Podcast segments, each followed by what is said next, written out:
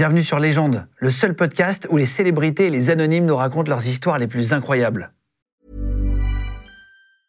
Hiring for your small business? If you're not looking for professionals on LinkedIn, you're looking in the wrong place. That's like looking for your car keys in a fish tank. LinkedIn helps you hire professionals you can't find anywhere else, even those who aren't actively searching for a new job but might be open to the perfect role. In a given month, over 70% of LinkedIn users don't even visit other leading job sites. So start looking in the right place. With LinkedIn, you can hire professionals like a professional. Post your free job on linkedin.com slash people today. Légende podcast. Je m'appelle Cédric Doumbé, je suis le plus grand combattant de tous les temps et je suis sur Légende. Allez, merci. Zéro faute dans le prénom. ça va ou quoi? Bienvenue. Ça va, ça va, ça va très bien et toi? Ouais, ça fait plaisir de t'avoir. Toi, t'es combattant, euh, t'es passé combattant de MMA, t'es en kickboxing, 11 fois champion du monde. Et euh, toi, t'as pas peur, hein, je te vois sur les plateaux, tu balances des punchlines, mec. Euh, Je, je connaissais pas le personnage il y a, tu sais, il y a quelques mois encore. Mhm. Je te vois arriver, t'as pas peur. Alors, ça, ça a toujours été un peu mon tempérament, euh, le mec qui, qui dit tout ce que tout le monde pense tout bas. Tu vois, j'essaye d'être juste nature peinture. Après, ça plaît pas à tout le monde, forcément, mais j'espère juste de pas faire une Malcolm X, c'est comme tirer dessus un jour. Ouais, parce que parfois, tu. Enfin, pas tu dis des trucs méchants sur certaines personnes et tout, mais tu dis ce que tu penses, parfois, même si c'est un peu dur et tout à l'antenne. Et je me suis demandé, tu vois, après, euh, quand tu parles d'autres combattants, trucs comme ça, est-ce que parfois il y a des mecs qui viennent te le dire? de ces gens-là? Ouais. De ces personnes? Alors, on est combattant, on, a- on est exposé, on a une certaine notoriété, donc je pense que les mecs vont pas, vont pas prendre le risque de m'écrire. Mais par contre, euh, j'ai déjà vu des tweets qui étaient vraiment adressés à moi, ou alors euh, des- l'entourage de ces personnes-là, ouais, ouais, qui essayent, euh, qui essayaient de m'atteindre ou qui, qui m'écrivent, etc. Et c'est pas facile au quotidien. Mais là, tu sais qu'en ce moment, je, je pense même très sérieusement à prendre une sécu. Non, c'est vrai Non, c'est vrai ça. Parce que j'ai j'ai déjà eu des, des soucis comme ça une fois. Une fois, j'étais allé dans une ville et pour moi, c'était voilà, c'était du trash talk, tu vois, il n'y a pas vraiment de problème. Et puis, euh, et puis j'ai eu un attroupement et ça, ça a failli partir. Heureusement qu'il y avait une personne qui était là pour me, pour me défendre. C'était une personne qui était très connue dans, dans, dans cette ville-là, dans le quartier. Et du coup, on m'a pas touché, mais j'étais seul. Ah, c'est vrai J'étais seul avec les loups. et et c'était c'était une surprise, parce que pour moi, je me disais, mais non, il y a quoi? Bah si, si, il y a. Tu te rappelles pas que- Ah oui, mais on rigole, trash talk. Ah non, il n'y a pas de trash talk ici. Ah ouais? Ah ouais, on n'est pas au state. Et du coup, j'ai compris qu'on n'était pas au state. et maintenant, c'est très très chaud. Bah, c'est souvent, pourtant, la plupart des haters, ça, on, en, on en parle souvent ici, ça se limite à Twitter. Mm. C'est- Ou dans les commentaires, tu vois, parfois, je sais pas si tu lis, toi, on en parlera après, mais parfois, on voit des messages méchants, mais quand dans la rue, tu croises que des mecs qui t'aiment bien. Ah, j'ai jamais croisé un mec qui me dit, euh, qui me dit ce qu'il a écrit sur Twitter. Pourquoi c'est il y a ça. beaucoup de trucs bizarres sur Twitter. Par contre, euh, en fait, ceux qui vont être hostiles dans la vraie vie, ce sont ceux qui aiment en fait la personne avec qui euh, j'ai fait du trash talk. Ce sont vraiment les proches. Ah oui, oui, c'est ça, c'est ça, c'est ça, Et souvent les mecs de quartier, parce que c'est pas c'est pas encore dans les quartiers le trash talk, tu vois. Et, et, c'est- ouais, c'est- et- et- et du coup, tu as pu euh, t'en sortir tranquille de ce moment-là grâce Ouais, au gars du quartier? Grâce à Tonton Pierre. Très exactement. Il est très célèbre en plus, Tonton Pierre. C'est dans, quelle- dans ville? C'est un mot. C'est un mot, ok. Ah, ok. dans 77. Et tonton Pierre, c'est quoi? C'est un gars du quartier qui. Ah, c'est un tonton euh, du quartier, un tonton congolais qui, qui est un ancien, quoi, tu vois. Et s'il dit vous le laissez. il- Ah, il s'est mis devant moi, il, a- il s'est mis devant moi et ça, ça se bousculait de partout. Moi, j'étais là. Et moi, je dis non, tonton, laisse-moi. Il me dit non. Je- bon, ok, je te, je te suis. Et finalement, on est sorti de, la- de, de, de l'enceinte euh, du gala. Et j'ai ah, depuis ce jour-là, j'aime les Congolais, tu vois. Ah, tonton Pierre. Toi, t'es né au Cameroun, c'est ça? C'est ça, je T'es suis né né à Douala. Mhm. Et euh, et t'es venu à l'âge de 9 ans euh, en France? En France, je suis arrivé à 9 ans. Putain, c'est, et, et pourquoi vous décidez de venir en France? Comment ça se passe? Tu te rappelles? J'arrive à 9 ans à Paris, en plein hiver. Tu imagines le choc hein? Ah ouais. Cameroun, Ah ouais. Paris, hiver. C'est triste l'hiver. Ah non, c'est très triste. En plus, c'est là où j'ai connu les cagoules. Tu sais, les, gars, je suis arrivé en quelle année? En 2000 Ouais, 2000. Ah, les cagoules de l'époque, là? Les cagoules comme ça, waouh, laisse tomber. J'ai j'ai encore une photo dans mon téléphone où, où je pleurais. J'étais comme ça, ma mère me forçait à prendre une photo devant la Tour Eiffel et moi je pleurais, j'étais comme ça parce qu'elle m'a mis la cagoule.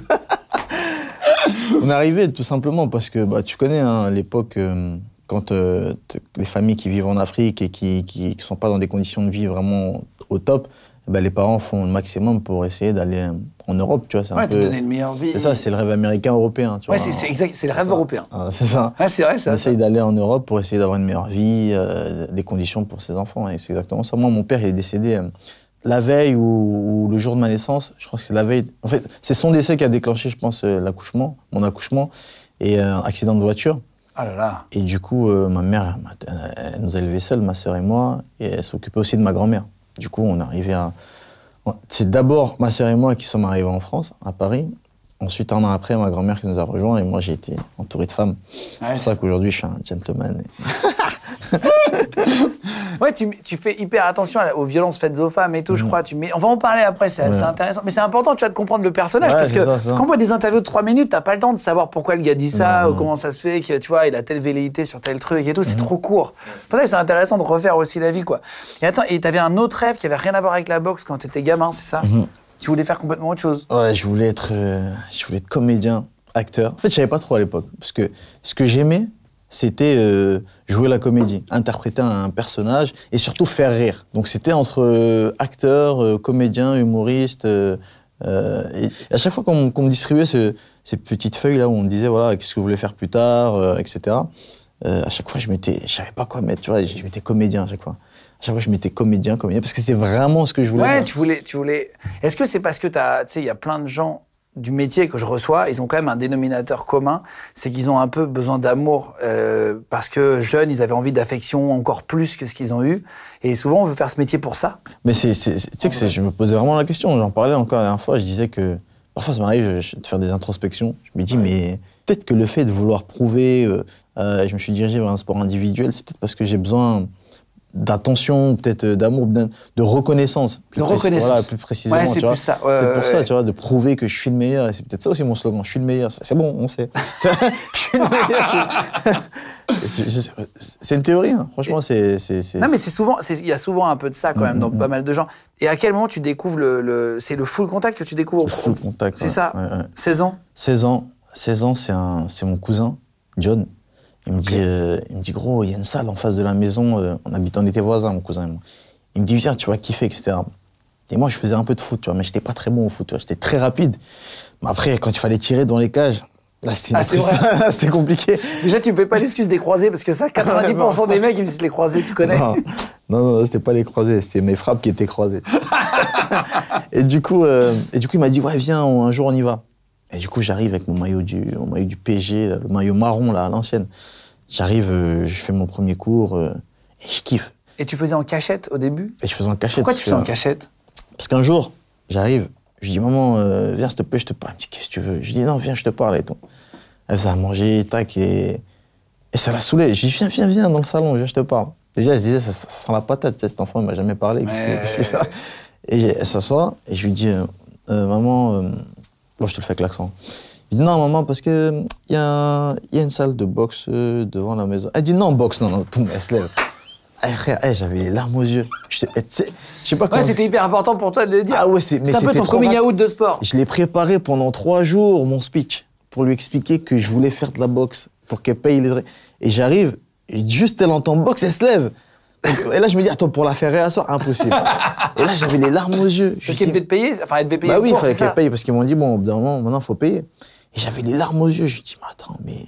Et là, je me lève, elle me dit, non, non, non, non, non, non, elle voulait rien savoir. Ouais. Et là, je te baisse, j'allais en cachette. Je- et moi, faut- et, et ce qu'il y a de bien et de mauvais chez moi, c'est que je suis très têtu. C'est-à-dire, euh, c'est ce qui a fait ma force aussi dans, mon ca- dans ma carrière, on en parlera. Mais quand je veux un truc, euh, tu peux pas me l'enlever de la tête. Après, je suis quand même intelligent, c'est-à-dire, je sais écouter. C'est-à-dire, je vais t'écouter, mais si je suis déterminé, je vais faire ce que Oui, je tu veux. vas quand même y Ouais, aller. voilà. T'écoutes, mais tu vas quand même. J'écoute, mais je vais quand même. Et comment t'as trouvé l'argent pour payer la boxe, du coup? Bah, à l'époque, euh, merci Ségolène Royal, j'étais en Poitou-Charentes, et il y avait ce qu'elle elle avait mis en place. Je suis pas politicien, attention. non, elle T'es pas politisé. Non, je suis pas politisé. ouais. Elle avait mis en place les tickets sport. C'est-à-dire que la région offrait des tickets euh, aux jeunes de, je crois, c'est 25 ou 45 euros, voilà, euh, pour faire euh, du sport, pour payer leur, bien. voilà, leur, leur activité sportive. Et Mais moi, ça sert, ça. quoi. Tu vois, ça sert. Ça a servi. Ça a servi à mentir à ma mère, donc merci. et du coup, Tu j'avais les as demandés toi-même sans, sans passer par ta Ouais, mère ouais, c'est ça, il fallait juste signer quelques papiers, voilà, et du coup, je les ai eus. Et j'ai payé comme ça mes premières licences. Putain, pas mal. Putain, c'est marrant. Bah, dédicace Ségolène Royal. voilà. C'est non, mais quand il y a des trucs bien faits par les Ouais, politiques, faut, faut le dire. Faut le dire aussi, le parce que sinon après, c'est plus, plus- Et à 18 ans, tu deviens champion de France amateur, c'est ça? Et à Donc ça va 18, en deux ans, en fait? ça. En Putain, deux ça ans. va vite, hein. Pas fait, j'ai pas combattu en junior. Tu vois, je suis passé directement en senior. Donc, euh, ah ouais, j'ai combattu directement en senior à 18 ans. Et t'es devenu champ- donc euh, c'est c'est champion de France amateur. Champion de France. ouais. Euh, et là, ta mère, elle, elle apprend que t'es champion de France ou Mm. elle le sait toujours pas? Elle le sait, elle elle l'apprend. En Elle l'apprend quand même. Comment elle a réussi à accepter en fait? C'est-à-dire que nous, on vivait à Angoulême. Tu vois, on avait déménagé à Angoulême, ma sœur et moi, et ma grand-mère. Et du coup, elle, elle travaillait toujours à Paris. Et du coup, elle, elle venait euh, par tous les week-ends, ou alors un week-end sur deux. Donc, du coup, on l'avait beaucoup au téléphone, on la voyait pas beaucoup. Du coup, elle m'appelait tous les soirs. Elle me disait, t'étais où? Je dis, non, là, j'étais au foot. euh, et tu vois, on a fait ça, ça, ça, ça. Et un jour sur deux, t'étais où? Je dis, non, j'étais à la boxe. Et parfois, elle me grondait. Je t'ai dit, pas... je dis, non, j'étais allé regarder euh, après le truc et tout. Et du coup, et en fait, je l'ai conditionné comme ça. Oui, t'essayes de, Voilà, de l'habituer foot, petit à petit. Voilà, foot, boxe. Euh, par foot, intermittence, voilà. machin. Et parfois, je l'avais à l'usure. Elle était, minuit, alors ça va, t'étais où? J'étais à la boxe. Je t'ai dit, pas à la boxe. Boum, boum, tac. Tu sais, c'était travailler au corps, en fait. Euh, Alors, moi, j'étais où Foot Après, je peux comprendre qu'une mère, et même un père, t'as des enfants? Non, pas Ah. encore. Je peux comprendre, tu vois, j'ai un petit garçon, j'ai pas envie, en vrai, qu'il se fasse taper dessus, même pour la boxe, tu vois. En fait, quand ouais. t'es parent, en fait, t'as envie de le protéger au max, tu vois. Je peux comprendre le truc. Ouais, de- ouais, je tu comprends aussi. Parce que surtout quand t'entends boxe, toi, tu penses direct à nez cassé, tu sais, les, les arcades comme ça. Ouais, t'as les- envie de voir ton fils arriver, ça, tu vois. ça. Et puis, c'est euh, violent, tu vois. c'est- violent. difficile pour une mère de venir voir, je trouve, Ouais. son fils. Je trouve ça super chaud, ce sport. tu vois. Le MMA, tous les sports de combat, je trouve ça dur pour un. Bah, je pense les sports de combat sans percussion, tu sais, tu vas voir ton fils faire de, de la lutte ou Oui, oui, exactement. du judo, bon, ça va, tu vois. Ça va, exactement. Mais Oui, c'est la quand boxe, ça- MMA, ouais, quand ça commence à mettre des C'est coups. quand ça ouais. tape euh, un peu, un peu ça. Et donc tu deviens parmi les meilleurs mondiaux et t'arrêtes le full contact. Mhm. C'est important dans ta vie. Comment ça se fait que tu décides d'arrêter alors que tu deviens vraiment très bon? En fait, il y a un engouement euh, dans le kickboxing. Tu vois, il y a cette grosse organisation, la Ligue des champions euh, du kickboxing, le Glory. Tu vois, qui est racheté. à la base, c'était le K1 à l'époque. On connaît des grands Jérôme Le Banner, Bader Hari, euh, Semi Schilt. À l'époque, tu vois, des- le K1 légende, qui est racheté par euh, Pierre Endurant, euh, milliardaire français, et qui monte le Glory. Tu vois. Et là, gros engouement derrière le Glory, le nouveau K1, etc., qui devient la Ligue des champions. Et là, le full contact, ça commence à mourir. C'est- C'est c'est une ancienne discipline, le full contact. hein. C'est très vieux. hein. Oui, bien sûr. Voilà. Et- Jean-Claude Van Damme, non? C'est ça, C'est ça, exactement. c'est C'est ça, ça. Et du coup. C'est euh, vachement les jambes en fait. C'est ça, c'est que, c'est que les C'est jambes. que les jambes. Les jambes et les poings, mais les jambes au-dessus de la ceinture. Oui, c'est ça, c'est ça. Ça tape très haut. Quoi. La tenue, pareil, elle est très à l'ancienne, pantalon, chaussons de full contact. Et là, le kickboxing, c'est voilà, c'est short, coup de tibia, c'est box tight, tu vois un peu. Et cet, esprit-là, et en gros, euh, ça commence à être plus notoire. Et là, forcément, tu te diriges vers euh, Ouais, par le truc qui brille plus. à la quoi. mode, et voilà. Et finalement, et c'est cet esprit de compétition aussi. Comment ça, moi, euh, je peux pas être le meilleur en kickboxing? Bah si. Et finalement, je change, je fais la transition tranquillement. Et c'est quoi la différence kickboxing pour ceux qui sont pas trop Bah, sport de la différence en kickboxing, déjà, il y a une différence très importante, c'est la tenue. En kickboxing, t'as la classe. en, full, en full contact, c'est très compliqué. Pour ceux qui vont regarder sur Internet, ils vont comprendre. Quoi, je parle. D'accord, d'accord. Full contact en pantalon. Allez voir tenue full contact et tenue Voilà. kickboxing, vous allez voir la. la Ah ouais, diff, euh, Full contact, t'es en pantalon et t'as des chaussons. Ah, ça fait vraiment, tu vois. Et surtout si tu tapes Rick Rufus, pantalon, culotte américaine, enfin, c'est compliqué. Ouais. Kickboxing, short, euh, tu vois, tibia, Ça fait plus contemporain. ça fait plus guerrier, tu en vois. fait, ça fait plus guerrier, ça fait plus actuel et tout. ouais. Et la vraie différence, c'est que voilà, full contact, euh, bon, t'as des coups de poing. Dans les deux disciplines, t'as des coups de poing, tu vois. Euh, t'as des coups de pied. Par contre, en kickboxing, tu peux mettre des coups de pied dans les jambes. Ah oui, tu peux taper voilà. bas. En full Ouais. contact, tu tapes que au-dessus de la ceinture. Tu vois, c'est très restreint. Et, et puis le rythme, hein, euh, full contact, c'est deux minutes. Euh, kickboxing, ça va être des trois minutes, des rounds de trois minutes. Ok, c'est très très long. Ça Ouais, fait c'est 3 très minutes, on se rend pas compte, Ouais. mais se taper dessus pendant très 3 intense, minutes, euh, t'es- crevé. Tu deviens très vite bon, pareil, ou t'as une étape un peu euh, moyenne parce que tu changes de sport, tu vois? En fait, à la base, ma, ma, ma qualité, mes deux qualités premières sont le punch. Donc quand je touche, ça tombe. Hein, du coup, c'est pour ça que j'ai vu que tu avais pris une, une certaine distance. Et deuxièmement, mon coup d'œil. C'est-à-dire, je fais des esquives, j'arrive à mettre des coups dans des positions inima- imaginaires, tu vois. Ouais. Du coup, euh, j'ai gardé ces qualités-là. C'est-à-dire que quand j'ai fait la transition, euh, quand je mettais un coup, boum, ça tombait, je mettais beaucoup de KO. Donc, si tu veux, j'ai pas eu vraiment de difficulté à m'adapter. L'ad- L'adaptation au niveau du kickboxing, réellement, mon style, il a changé après, euh, après un an, deux ans, etc. Mais mes qualités premières, c'est-à-dire, je, je suis passé de full contact au kickboxing, et je touchais, boum, ça tombait, tu vois. Tu vois, j'ai pas eu Tu sens que t'as de la force plus que la moyenne Ouais, ouais, je le sens. De base Ouais. C'est vrai. Ouais, ouais, je le sens, je le sens. Et, et, euh, donc, là, pour l'instant, t'en es à, t'en es à zéro, euh, zéro défaite, là, c'est ça T'as quatre victoires en MMA. Ouais, On va parler en après, mais donc, euh, t'es sur une lancée, euh, t'es sur une lancée. Ça doit faire flipper, ça, quand t'es sportif, d'avoir peur, parce que tu dois être compétiteur de ouf, non Mhm, Intérieurement. grave. Bah, je suis Camerounais déjà là-bas. donc, euh, si vous connaissez des, des, des Roger Mila, des Samuel Eto'o, euh, des Yannick Noah, euh, tout ça, c'est la famille. C'est Ça lâche pas. ah, on a l'esprit de compétition. On est, Ah, vrai. on est très vantard aussi, tu vois. On est très fiers. Donc euh, ouais, c'est ça joue. ouais. Mais après, le problème d'être vantard et tout dans ton sport, c'est qu'après, il y en a qui attendent de devoir tomber pour te dire alors. Tous. C'est ça. En fait, il y a deux, 50-50. Tu vois, il y a ceux qui m'aiment pas, qui attendent de me voir tomber. Il y a ceux qui m'aiment et qui veulent surtout pas que je tombe. Ouais, c'est ça, sont- pour que tu continues de, Voilà. de monter. Et- mais monter, les monter. deux, la- la- la- l'avantage, tu vois, la, la magie, c'est que les deux payent. Et ils arrivent et ils payent pour venir voir, tu vois. C'est ça qui est magnifique. C'est vrai, c'est Et vrai. les deux commentent et les deux cliquent, tu vois. Et donc- C'est vrai, c'est vrai, Et donc ça khalas, comme je dis. les deux mettent des commentaires, ça, bons ou mauvais, mais ils ça. mettent des commentaires. Et tu t'es séparé d'un de tes coachs. Alors ça, c'est souvent avec les, les- les sportifs de haut niveau, on le voit, etc. Et toi, tu racontes que tu avais un coach qui t'a un peu escroqué ou qui était Mm. pas tu, tu tombes sur des coachs pas très honnêtes? Alors pour le coup, moi je suis honnête, il m'a pas escroqué. Il m'a pas escroqué, c'est qu'en fait je me suis rendu, c'est qu'en fait on s'est embrouillé. On s'est embrouillé sur un, c'est un problème de comportement, c'est un problème humain en fait. On s'est embrouillé sur un truc où il m'a pas respecté et il m'avait un peu pris pour un larbin ou quelque chose comme si je lui appartenais. Et moi je suis très fier. Tu peux pas me, me montrer que tu vois, me faire sentir que je t'appartiens. Je suis pas un esclave. C'est terminé ça. Et du coup. euh, et du coup, on s'est, pris la tête sur ça et finalement, on s'est séparés euh, naturellement, tu vois. Chacun a pris sa route. Sauf que lui, il essayait de me mettre des bâtons, des bâtons dans les roues. Après, ouais. ouais, il a essayé, parce que le Glory, euh, tout le monde savait que c'était mon entraîneur, donc le Glory, il avait contacté lui. Il a dit non, non, il mérite pas, euh, il, il le prenait pas, etc. Mais finalement, le Glory m'a contacté moi. Ah, c'est vrai. Ah, il ouais, me dit, direct. Ah, il s'est passé quoi avec ton corps? Il t'aime pas beaucoup. Et là, je me suis dit, ah ouais, in- incroyable ce qu'il a fait. Bon, bref. Mais j'ai toujours confiance en moi. Je savais qu'avec mon talent, j'allais aller où je voulais aller, tu vois. Donc finalement, euh, je me sépare et puis euh, il y avait toujours ce. Comme quoi, tu vois, j'écoute vraiment les conseils. Il y a toujours cette personne. Tu sais, ce mec dans un club euh, qui va te donner des conseils, euh, tu sais, l'ancien, mais il a jamais rien fait lui. Ouais. Ouais, il donne des conseils, tu vois. Et moi, je les écoute. ça, c'est ah ouais. ça. Tu sais, moi, des fois, ça m'est arrivé d'être Mais c'est le principe de plein d'écoles. Tu sais, t'as des mecs qui n'ont pas fait carrière qui viennent apprendre. ils viennent et ils donnent des conseils à tout le monde, comme dans les salles de muscu. Tu vois, Exactement. toujours l'ancien, il vient, non, fais pas comme ça, tu vois. Il y a sûrement des choses bien hein, dans ce qu'il dit, Oui, tu oui, vois. bien mais- sûr, bien sûr. bien sûr. Et moi, ça m'est déjà arrivé, moi, à 4 h du matin, à un arrêt de bus, d'écouter un mec bourré. Et je me dis, non, on sait jamais, tu sais. tu vois, non, c'est vrai, tu vois. Je me dis, Il y a un truc Imagine, il me dit un truc Ah, comment moi aussi, j'écoute, j'essaie d'écouter tout le monde. Après, tu sens qu'il y a plus à, C'est un truc de ouf. que. Voilà. T'imagines, il me dit, non, tu sais, pour péter le million, faut que tu fasses ça. ça. Et là, tu le fais, tu dis, Ah, ah, comment t'as su? Non, t'inquiète, tu vois. Et, et finalement, il me disait toujours, il me dit, va en Hollande. Il me dit, va en Hollande, va dans tel club en Hollande. Il y a, il y a un truc, tu vas progresser, etc. Et il me le répétait à chaque fois. Je dis, ouais, ouais, ouais. Il me le répétait. il Et un jour, je me suis dit, tu sais quoi, il aller en Hollande.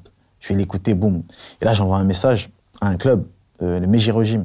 C'est un club où, est passé, où sont passés Badrari, euh, Ramon De... non, ouais, Ramon il est passé, je crois. Mais surtout Rob Kaman. À l'époque, pour les anciens, Rob Kaman. Et moi, j'envoie un message, euh, je lui dis comment ça se passe pour venir euh, dormir et manger? Et je reçois un mail, euh, euh, Regime n'est pas un, restaurant, euh, n'est pas un hôtel, c'est un, un club, c'est une salle où on vient s'entraîner, etc. Je lui dis, ah ouais, très sec et tout. Et là, j'envoie une vidéo, un highlight, on appelle ça, une, compile, une compilation de mes combats, de mes KO. Ah oui, tu viens quand tu veux, viens, nickel, t'inquiète, on va t'héberger, etc. Incroyable. Ah, c'est vrai Ouais, ouais. Et- t'es parti là-bas? Et finalement, je suis parti là-bas, tu vois. Mais je régime, j'arrive, je découvre euh, le kickboxing, en fait. J'y découvre vraiment autre chose. Et c'est en étant une semaine en Hollande que j'ai compris qu'en fait, mon ancien coach, il m'avait rien appris. Tu vois, et c'est ça qui est ouf. hein. Alors, à sa décharge, c'est-à-dire physiquement, c'était un très bon entraîneur, c'est-à-dire que on faisait des entraînements physiques, je me dépensais physiquement, mais techniquement, Oui, c'est une autre, c'est une autre je me chose. suis rendu compte que j'avais rien appris, en fait. Et peut-être que tu joues dans une ligue plus haute d'un coup et du coup, t'apprends plus parce que tu En montes fait, de niveau. Tu vas à la maison mère. Tu vois, le kickboxing, c'est hollandais. Tu vois, les Hollandais, ce sont eux qui ont fait naître, qui ont hissé le kickboxing au plus haut. Et là, tu découvres euh, un autre truc, tu vois. Et c'est là où j'ai commencé à combattre à, à l'étranger, en Chine, j'ai combattu en, en Australie. Tu sais, Donc là, tu commences à voyager. Les gens de podcast. Tu gagnes ta vie à ce moment-là Ça te rapporte de l'argent ou tu peux pas en vivre? Bah, à ce moment-là, j'arrête déjà la fac. J'étais en fac de psycho. Euh, on comprend déjà la psycho. je rentre dans le cerveau déjà. J'étais en fac de psychologie. Euh, j'arrête parce que j'arrive plus. Tu vois, j'arrive plus à concilier euh, euh, les études et, Oui, il faut que et- tu fasses des et choix, quoi. Ouais, laisse tomber. Je, en cours, je m'endormais. euh, C'était très compliqué. Du coup, je me suis dit, hey, tu sais quoi Euh, Les études, tu peux les reprendre n'importe quand, mais une carrière, tu pourras jamais la reprendre. Ça passe. Exactement. Du coup, je me suis Surtout sportive. C'est ça. Une carrière sportive, je peux pas la reprendre. Du coup, je me suis dit, j'ai fait mon choix. Ensuite, euh, donc c'est là où je commence à à combattre à l'étranger, à voyager. Et à ce moment-là, euh, je touche des primes où quand même, je sais pas, j'avais quel âge? euh, 18, 18, ouais, 19 ans. 19 ans. Quand tu touches des primes de 3000 euros euh, par combat, t'étais bien. Ouais, tu bah, vois, bien sûr, des bien fois sûr, 10 000 bien euros euh, Ah quand oui, c'était oui, des gros tournois. Attends, déjà, bien sûr. Ah, franchement, t'es très très bien. À mon époque, j'étais très bien. J'avais un loyer à 400 euros. Ah, je me plaignais pas. T'as quel âge, toi? 30. T'as 30 ans. 30 ok, ok, ok. Donc c'était un peu, un peu plus de 10 Ouais, ans. ouais, ok, ok. Et donc tu te fais des primes, tu commences à en vivre, tu pars en Hollande, et ensuite qu'est-ce qui se passe? Comment tu vas basculer après? Donc tu vas devenir champion du monde Mhm. à 11 reprises. Au bout de combien de temps tu deviens champion du monde à partir de ton premier cours de kickboxing? Alors, déjà, quel était mon, entre guillemets, mon quotidien C'est-à-dire, je m'entraînais tout seul. Et dès qu'on m'annonçait que, dès que je signais un combat, donc je me manageais tout seul aussi. En fait, on va dire, c'est mon, ta- talent qui me manageait. Parce qu'en vrai, on m'appelait. J'avais pas de taf, tu vois. On m'appelait et, et je négociais comme ça. Et euh, en fait, euh, je m'entraînais tout seul. Donc j'allais courir, euh, j'allais à la salle de sport, dans des salles à gauche, à droite.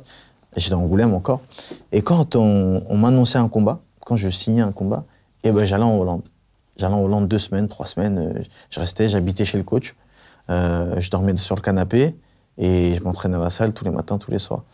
Et puis, euh, et puis on allait combattre. Donc j'avais pas vraiment de coach, tu vois. J'allais me préparer là-bas, etc. Et puis euh, petit à petit, à un moment, pareil, je me suis séparé de ce coach-là. Pourquoi? Parce que il commençait à vouloir un peu. Enfin, c'est pareil, des problèmes d'argent. Oui, il faudrait que tu me donnes ça, il faudrait que tu me payes ceci, il faudrait que tu me. Et je me suis dit, oh, laisse tomber, c'est trop bizarre. Moi, tu sais, quand ça me part trop d'argent. ouais. Et, et- et vu que j'étais marié à personne, ben voilà, comme ça que ça s'est fait, je me suis séparé. Et puis un jour, je fais la rencontre d'un coach en Belgique. Je fais la rencontre d'un coach en Belgique, je me dis, ah, et je vois la méthode d'entraînement, je me dis, waouh. Et encore une fois, je me dis, ah ouais, en fait, j'ai rien appris en Hollande. Mais à chaque fois, tu à chaque fois, je monte. À chaque ah, fois. C'est Bam, bam, incroyable. Et là, pour le coup, c'était vraiment un très bon coach, c'était un style incroyable, tu vois. Et quand j'ai vu un de ces boxeurs combattre, je me suis dit, ah, c'est comme ça qu'il faut que je combatte. Tu vois, là, là, le débit, il était incroyable. Et moi, ma force, c'était plus le chaos, c'était pas le débit. Et là, je me dis, ah, si je fais tous mes rounds comme ça avec ce débit-là, ah, c'est c'est là faut que j'aille. Du coup, je vais là-bas, et finalement, il y a Glory qui me contacte pour, euh, pour combattre. Et là, c'était en 2016. Décembre 2016, c'était, ah, 2016, c'était mon année. hein. Ah, j'ai enchaîné tournois, combats, que des victoires. 2016, on, on me contacte pour faire le titre contre. Nicky Holsken, qui était la star à ce moment-là, invaincu, imbattable, invaincu au Glory, le champion du Glory, déjà six fois champion du Glory. Le Glory, quand c'est un peu la Ligue des champions de kickboxing. C'est la Ligue des champions. C'est ça. ouais. En fait, c'est-à-dire qu'il n'y a pas plus haut. Il n'y a pas plus haut en Donc, kickboxing. euh, donc euh, en termes d'argent aussi, là, tu te dis, tiens, je vais peut-être pouvoir mieux Ah gagner ouais, ma vie qu'avant. C'est pas la même chose, quoi. En termes d'ar- d'argent, de structure, c'était vraiment. C'est les- professionnel. professionnel, tout est cadré. Du coup, moi, on- me met contre Nicky Holsken un peu comme euh, la chair à canon. Tu vois, c'est-à-dire que Ouais, ils savent que tu vas te faire déglinguer. Voilà, ils pensent que tu vas te faire déglinguer. ils pensent que je vais me faire dé- déglinguer et surtout, ils se disent, Cédric Doumbé, voilà, c'est le mec qui a la grande bouche. Euh, Moi, je faisais du trash talk, j'avais fait un montage où j'avais la tête de Nicky découpée comme ça et j'avais sa ceinture autour de ma taille. Et, je dis- et- et le hashtag, Ouais, c'était. tu end- cherches la Ouais. merde aussi. Ouais, c'est ça.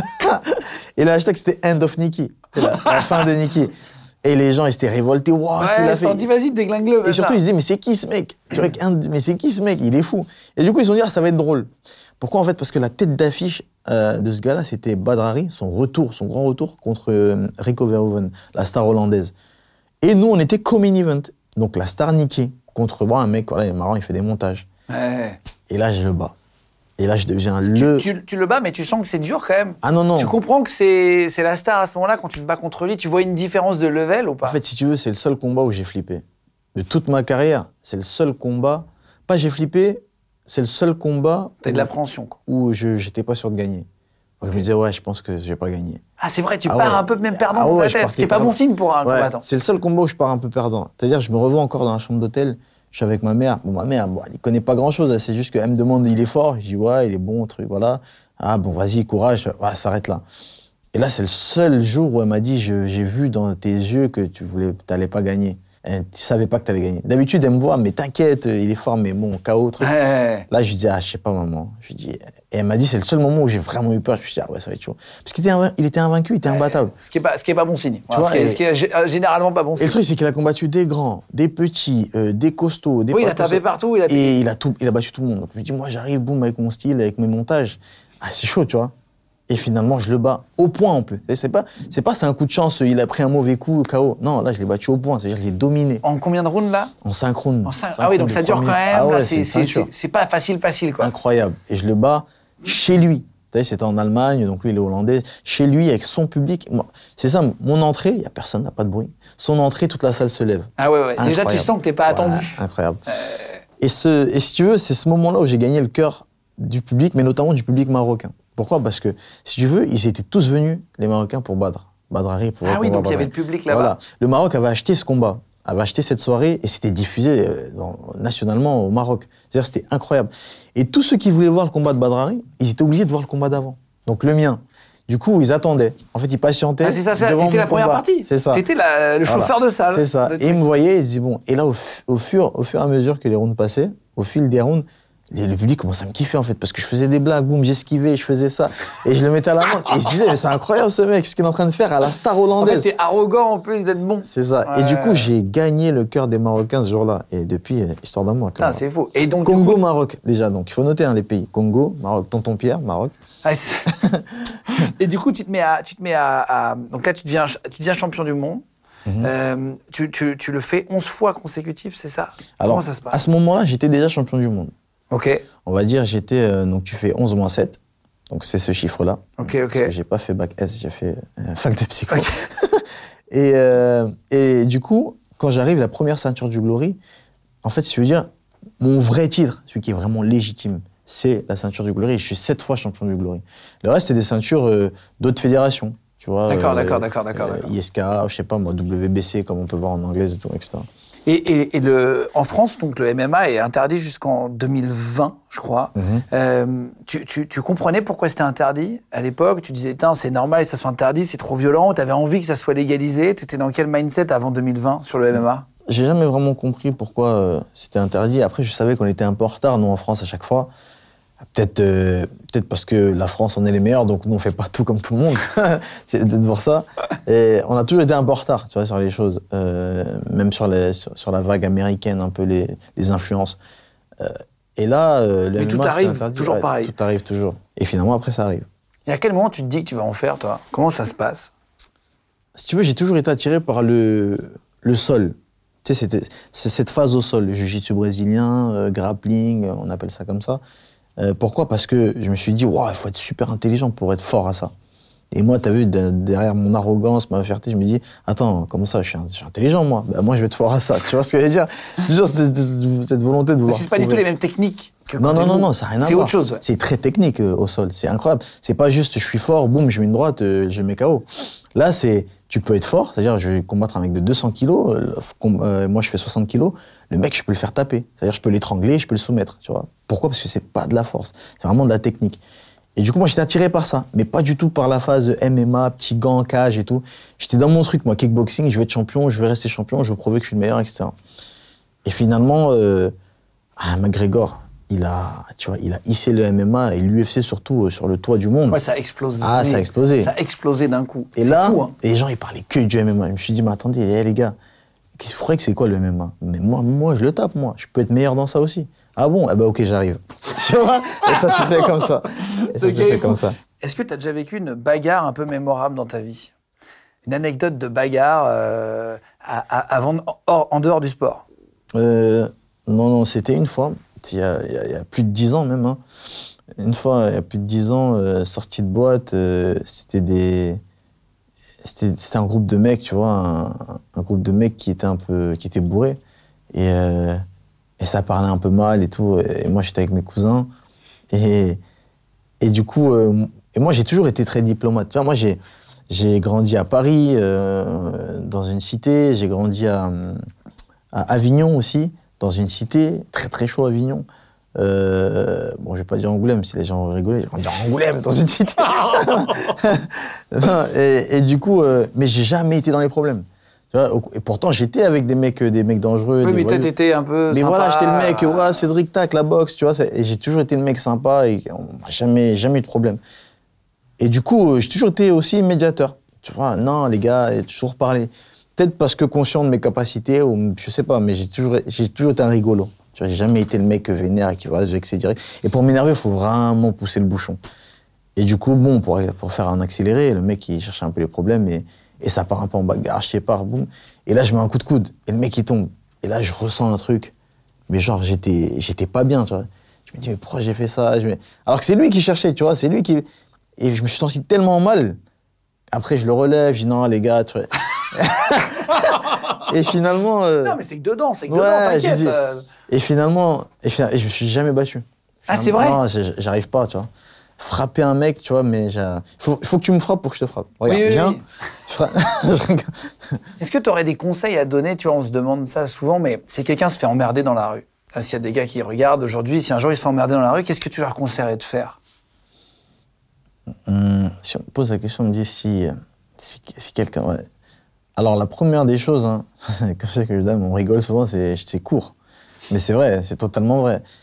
J'ai envie de te dire, si je cours vite, en plus, si t'es très endurant, mes frères, cours. Tu vois ce que je veux dire c'est- oh, Je te dirais même, mets une gifle et cours. Tu vois ce que je veux dire? Encore mieux. Tu vois, parce que là, t'es sûr que t'es Et tranquille. encore plus arrogant. Maintenant. euh, Faut bien la mettre quand même pour gagner quelques ah secondes. il faut bien la mettre, faut vraiment qu'elle siffle dans l'oreille. Non, il faut que le mec soit neutralisé. Après, euh, pff, je me mets un peu à la place et en étant sérigoumé, mais pas boxeur. Si je me fais emmerder, non, le mieux c'est de pas répondre. Euh, tu vois, il y a personne qui va s'acharner sur un mec qui répond pas, tu vois. Ce qu'on attend, le mec qui est, soit le mec qui est bourré, le mec qui est agressif, soit le mec qui est un peu teubé et qui s'attaque à une femme, euh, s'il y a rien en face, bon, il va, c'est bon, il va, il va se tracer. C'est comme un animal sauvage. Il a envie d'avoir un peu de réponse. c'est ça, c'est ça, c'est ça. Il faut qu'il y ait quelque chose. Mais s'il n'y a rien en face, il va pas, il va pas répondre. Après, C'est très difficile. Hein. Un exercice difficile de ne pas répondre. C'est, ça prend, en fait, c'est, c'est, c'est énervant. Mm. Intérieurement. Ah non, c'est. C'est que c'est- tu te dis, tiens, est-ce que je fais semblant d'être une merde et de Ah ouais. Non, le mieux, c'est pas répondre. Tu sais. Moi, ça m'est arrivé. Et moi, mon problème, parfois, je m'en veux. hein. On, tous, on a tous déjà eu cette scène où on s'embrouille avec quelqu'un. Et ensuite, quand on arrive à la maison, tiens, non, j'aurais pas dû dire ça, j'aurais dû dire ça, ça, ça, ça, ça. Et moi, c'est mon, ça, c'est toute ma vie, ça. Parce que moi, je suis un mec qui réfléchit beaucoup. C'est pareil. Et, et j'aimerais, j'ai des potes qui sont sanguins. Et je me dis, mais des fois, j'aimerais être comme ça. Parce que moi, je vais faire des dégâts si je suis sanguin. Je me rappelle encore, des, des- euh, ça m'est arrivé il y a, il y a très- il y a peut-être 5-6 ans. J'étais en voiture. Et moi, je roule très doucement. Tu sais, je suis pas un mec, euh, je roule très doucement. euh, Je déteste conduire, tu vois. Je roule très doucement. Et des mecs appellent de phare. Tu sais, c'est limité à 100. T'es à 105. Le mec, il te fait des appels de Ouais. phare. Frère, Tu vois ce que je veux dire? Et appel de phare, et moi, je, moi, je calcule pas, tu vois. Je suis vraiment le mec en voiture, je fais comme si de rien n'était. Et quand il me double, du coup, je regarde. Et je vois deux mecs. Waouh, viens, viens. Et là, je me dis, waouh. Ils me disaient, sors, sors. Et là, je me dis, bon, Cédric, en vrai, ils sont que deux. C'est comme s'il était tout seul. Je me dis, je me dis, gros, tu, tu te bats jamais. C'est l'occasion. Tu vois, je veux dire? Et là, je les regarde. Tu vois, je vois deux mecs, comme tu sais, deux mecs un peu costauds, tu vois, le genre de t-shirt bien serré, guest. Tu vois, t'as compris le genre de Ouais. mec. tu vois. T'as compris le genre de mec. T-shirt XS, alors que c'est des mecs balèzes, tu vois. Mais dis, arrête-toi. Là, j'ai dit, non, continue tranquille, tu vois. Et je me suis dit aussi, il y a un truc, je me suis dit, non, mais regarde, toi, tu vas arriver, je vais mettre une patate, peut-être un couteau, y a peut-être une arme, et au final, tu vas te faire planter bêtement, alors que Ouais, tu vas- ça, tomber. prendre un nouveau tournant Ouais, pour rien. Ça tu sert à rien, ça Tu t'as rien. à gagner. C'est ça, en fait. Fait, c'est qu'est-ce que tout t'as à perdre. ouais. Lui, il a peut-être une vie nulle et pas toi. Donc C'est ça, ça qu'il faut se dire, en fait. Ah, laisse tomber. Mais c'est vrai que ça m'est déjà arrivé, moi, de me faire emmerder. Et après, de ressasser dans ma tête, de dire, putain, j'aurais pu mettre ça, Ouais, ça à ouais, ce moment-là, machin. Et puis en fait, pas du tout, quoi. C'est ça. Ou aussi, alors, grosse anecdote, hein, je vais la faire en accéléré, mais j'aurai l'occasion de la raconter sur mes réseaux. Grosse anecdote, aéroport. Tu vois, euh, j'étais avec un pote, mais qui paye pas de mine. Tu sais, il s'appelle Paolo, déjà son prénom, tu vois, il s'appelle Paolo. Euh, désolé, tous les, c'est son deuxième prénom, Paolo. il s'appelle Paolo, long cheveux et tout. Paolo. Il a des longs cheveux en plus, tu vois, Paolo, et, et il se fait embrouiller par un mec, euh, tu sais, il se bouscule un peu, juste à la sortie, là, quand t'arrives, les arrivées, là. Et moi, j'étais un peu plus loin, et je vois, il l'insulte, etc. Et moi, j'arrive, et je lui dis, non, tranquille, les mecs, et tout, il me ta main, toi aussi, truc. Wow, et moi, je bug, tu connais, je réfléchis trop. Et là, je me dis, oh, tranquille. Et je sais pas ce qui s'est passé. Là, il m'explique, en fait. En gros, il m'explique qu'il s'était fait victimiser. Et là, je me suis dit, moi, je vois tout de suite le schéma. Il a vu une petite tête de blanc, euh, frêle, il s'est dit, voilà, je vais le victimiser. Et là, je dis, non, tranquille. Et là, j'avance, j'avance. Et je le vois en train de parler aux gens. Ouais, ils sont fous, euh, ah, heureusement, la vie de ma mère. Ah ouais, non. Et là, je dis, non, je peux pas laisser. Non, tu vois, non, je peux pas laisser. Je peux pas laisser. Et là, je dis, non, tiens mon sac. Il me dit, non, laisse. Eh, non, non, je peux pas laisser. Et je vois qu'il descend vers le parking, Charles de Gaulle. Il descend vers le parking. Oh, magnifique. Je descends, et je savais même pas ce que j'allais faire. hein. Mais il fallait que je lui parle. Il fallait que je lui fasse un truc, qu'il comprenne. Je descends, j'arrive, parking, ah, je m'en souviens, comme si c'était hier, sol bleu. Ouais, exactement. Vois, Ouais, très, très calme. C'est ça, c'est ça, c'est ça. Je dis, ah, frère, viens. Je lui dis, bon là, je vais pas répéter, j'étais très vulgaire. Tu vois, en gros, je lui dis, je vais faire un truc pas bien avec ta mère. Tu vois, je, je- je lui dit ça. je, je lui dit ça. Et il me dit. Et là, je vois son visage, il change. J'étais tout seul, il avait personne. Et là, il m'a rien fait. Quoi? Vas-y, tu sais quoi, vas-y, vas-y, viens. Et là, je dis, vas-y. Il me dit, ah, tu veux qu'on se batte là, comme ça, je laisse ma valise, et on me vole ma valise, c'est ça? Oh, je dis, vas-y, c'est quoi, c'est bon, laisse tomber. Alors, en fait, j'ai vu, il s'est fait caca dessus. J'ai dit, non. Et là, en fait, ça m'a enlevé, ça m'a calmé, et j'étais soulagé. Parce que là, j'allais rentrer chez moi, Oui, oui, oui. et j'allais pas être bien. Exactement. Tu vois ce que je veux dire Euh, psychologiquement, t'avais eu l'ascendant. c'est ça en fait. En fait, Et, c'est quoi la, la- la- c'est quoi la moralité C'est que tu vois ces mecs là qui, qui, qui gonflent en fait et qui vont être sanguins. Les, souvent les plus sanguins, ce sont ceux qui font rien. Eh ouais, c'est ça en fait le truc, tu vois. Oui, oui, c'est vrai. Un mec fort, il t'en as reçu. Il parle pas. Il est calme, il a pas, il a, il a pas besoin de prouver quoi que ce soit. Les mecs qui veulent prouver, qui crient, qui trucs, ce sont les mecs qui en vrai qui veulent rien. Oui, c'est les chiens qui aboient, comme on dit. Exactement. Euh, Est-ce que tu as un rituel avant un combat? Est-ce que tu as des petits trucs, tu vois, pour te rassurer euh, Tu sais, il y en a qui ont des petits gris-gris ou des, je sais pas, un coup de fil. Qu'est-ce que tu fais, toi, avant un combat? Déjà, il y, y a le rituel avant le combat euh, que, auprès duquel je passe pas. Je passe pas à côté de ce rituel, je m'entraîne dur.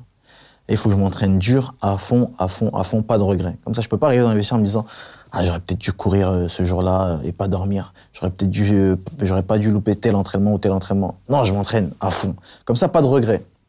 Comme ça, moi, je me dis si je perds, il était meilleur. J'ai pas de regret. J'ai tout fait pour gagner. J'ai perdu, j'ai perdu. Ok. Ensuite, dans les vestiaires ou même un truc avant, avant j'avais ça. Avant j'avais mon short, j'avais mon caleçon, j'avais mes claquettes, j'avais tel sac. Non, maintenant, et, et- et volontairement j'ai enlevé ça. Tu vois, j'ai enlevé ça volontairement. Je me suis dit non, c'est pas ça qui me fait qui me fait gagner. Ce sont mes points, tu vois, c'est moi. Ouais, t'essayes d'enlever tous tes Ouais, j'enlève toutes ces superstitions. Qui là. peuvent te polluer un peu l'esprit et Exactement. Et, finalement, maintenant, j'ai plus rien. Maintenant, euh, je suis quelqu'un, tu peux m'appeler euh, euh, à 2h du mat, euh, tu me dis, va, viens, on s'échauffe, il y a combat, ouais, j'y vais, tu vois. Volontairement, pour être prêt à toute éventualité. tu Ah, c'est vrai? Ouais, j'ai enlevé tout ça.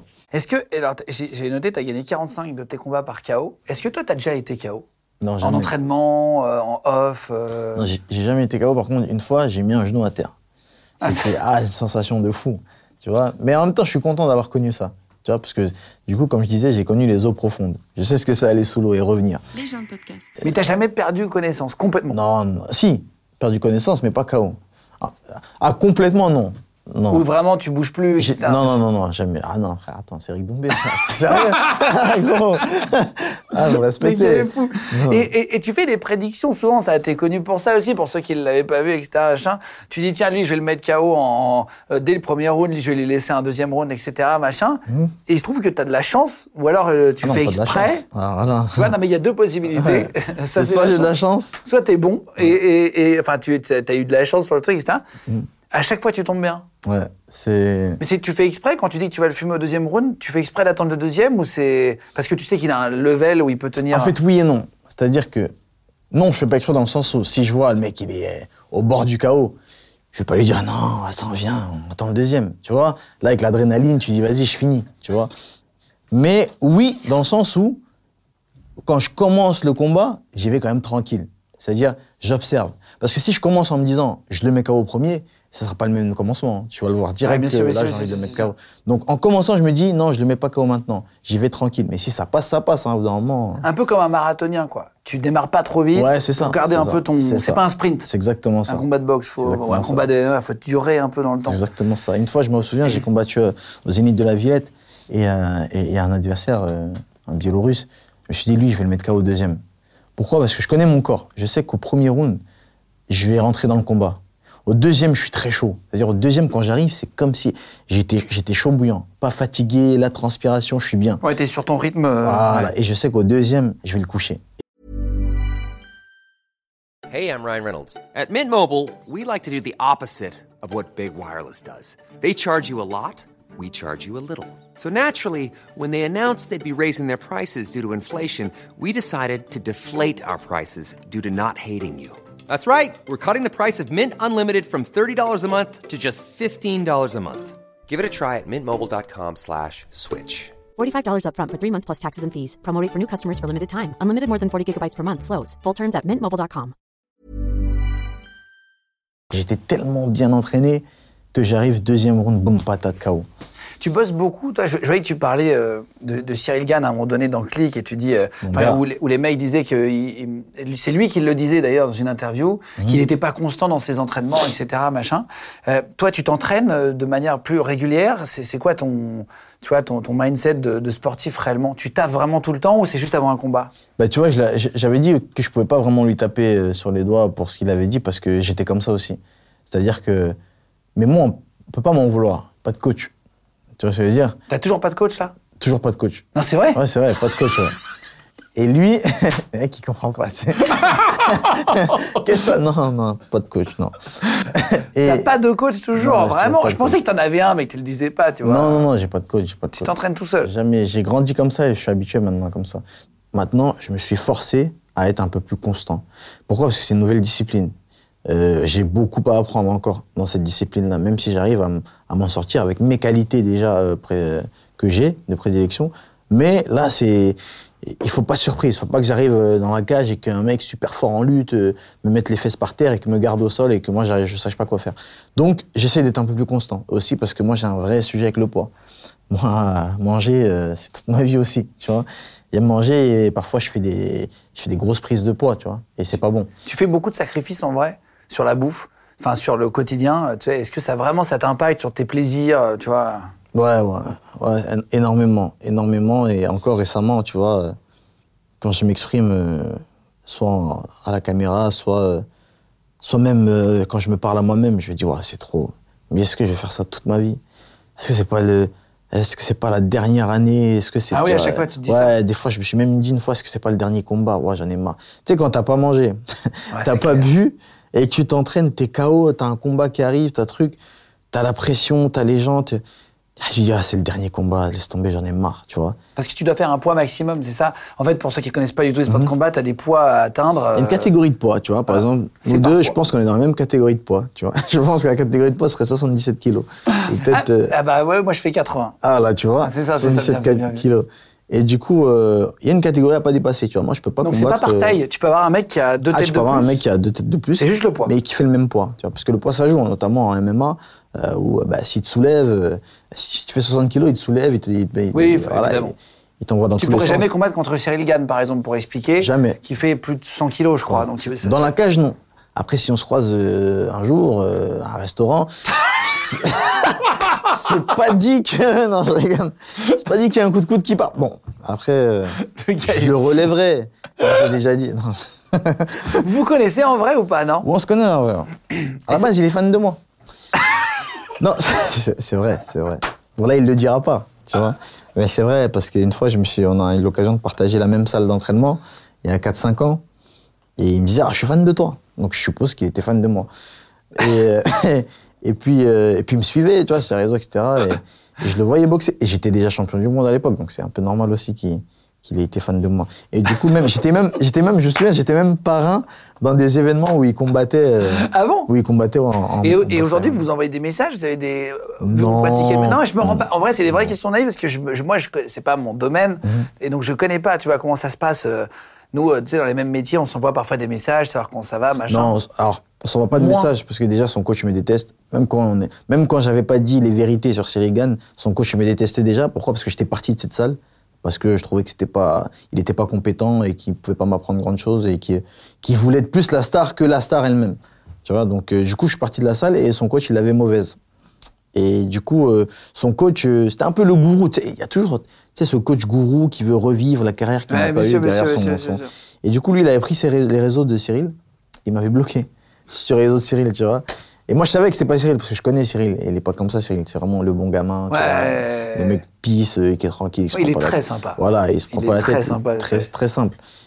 Euh, et du coup, euh, il m'a bloqué sur les réseaux, il me parlait pas. Et du coup, Cyril et moi, on s'est croisés une fois même, chez un ami en commun, Mamadou Sako, Titi parisien, pour ceux qui le connaissent.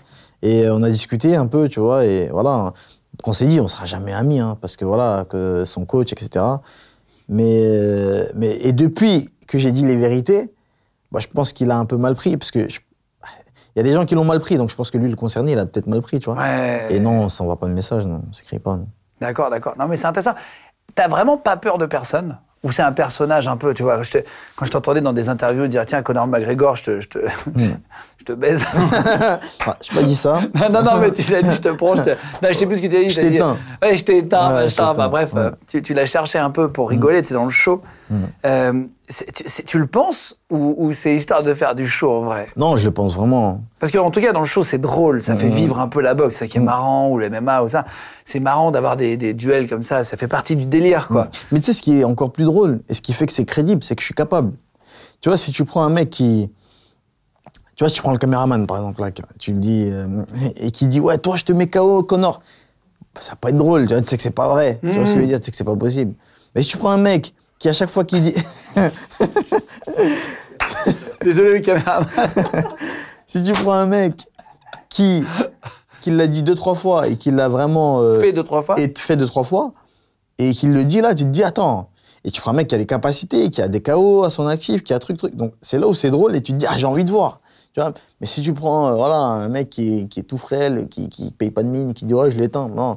Et, surtout, même si tu prends un combattant qui dit, tel je l'éteins, il perd, tel je l'éteins, il perd. Oui, et oui. Au bout de dix fois, tu dis, bon, vas-y. À force euh, de crier au loup, tu voilà, crois plus. exactement, on n'y croit plus. Donc, euh, ce qui fait que c'est drôle et que les gens kiffent, qui créent de l'engouement. Mais toi, tu crois en tout cas quand tu dis Ah ouais, ça. c'est que tu penses que c'est possible et tout, C'est que je sais que je suis capable de le faire. Parce que je me rends pas compte, Conor McGregor, c'est une star, etc. Machin. Après, je me rends pas compte de la différence de niveau, tu vois, qu'il y a entre chacun. C'est, plus vous qui le savez intérieurement, en fait. Mhm. Quand tu regardes un combat. euh, et- alors, avant de te faire un petit jeu là, quand tu regardes, quand tu vas combattre un mec, tu regardes les vidéos de ses combats pour voir là où il est fort, là où il est pas fort. C'est, un vrai travail d'étude avant. Alors ça, en, général, c'est la team qui le fait. C'est le coach qui le fait. Et comme moi, tu as compris, j'ai pas de coach. euh, je le fais, mais 30 secondes. Alors là, ça me gonfle. Alors moi, il y a un truc, je déteste regarder des vidéos de boxe, de combat, etc. Je regarde que les grands rendez-vous. Après, j'analyse. Parce que les grands rendez-vous, je sais qu'il va se passer quelque chose. Là, par exemple, le combat de Cyril qui a été en pleine nuit. Ah, je l'ai regardé. Ah, tu regardes Ah ça. oui, obligé, obligé. J'avais fait une prédiction. Obligé de regarder ce qui se passe. T'avais prédit qu'il perdrait? J'avais perdu qu'il- j'avais prédit qu'il perdrait et qu'il se ferait étrangler. Et il a perdu, il s'est fait étrangler. Et t'a- t'aurais aimé qu'il gagne quand même? Ah, bien sûr. pour que la Attendez, France, tu au vois, bout d'un moment, en tant t'as que vu Français. Et c'est ça qu'il faut que les gens comprennent. Il faut pas qu'on, faut pas qu'on me comprenne mal. Après, je sais que je m'adresse à des gens intelligents. Il y a des gens qui comprennent quand même, qui voient que c'est du trash talk. C'est une vérité, ce sont des vrais conseils, c'est une vraie analyse. Hein. C'est pas parce que je dis qu'il va, va perdre que j'ai envie qu'il perde. Dis, Cyril, il représente la France. Je suis français. On veut que la France prenne cette ceinture, cette couronne de l'UFC quand même. Euh, on a un panel Ouais, de combattants. c'est- euh, C'est génial, quoi, bien on, sûr. on a des génies en combattant en France. On a une- un réservoir de talent en France, en- dans les sports en général, et encore plus dans les sports de combat. Et la France sera champion du monde à un moment, Non, que ce soit avec France, moi on ou est avec très Cyril. fort en sport de on base. est très très bon. Dans tous les sports, on est Donc moi, j'étais très déçu que Cyril euh, perde sa ceinture, tu vois. Mais, euh, mais je l'avais prédit. Pourquoi? Parce que j'ai analysé. En fait, j'ai analysé les chiffres, etc., la- les, les manières que, dont ils combattent, et j'ai dit la vérité. Maintenant, si je suis le premier à être champion euh, de l'UFC et je suis le premier à amener ça à la France, je suis content. Ah, bien sûr, bien sûr, voilà. Je serai encore plus content. A aussi cette compétition entre combattants.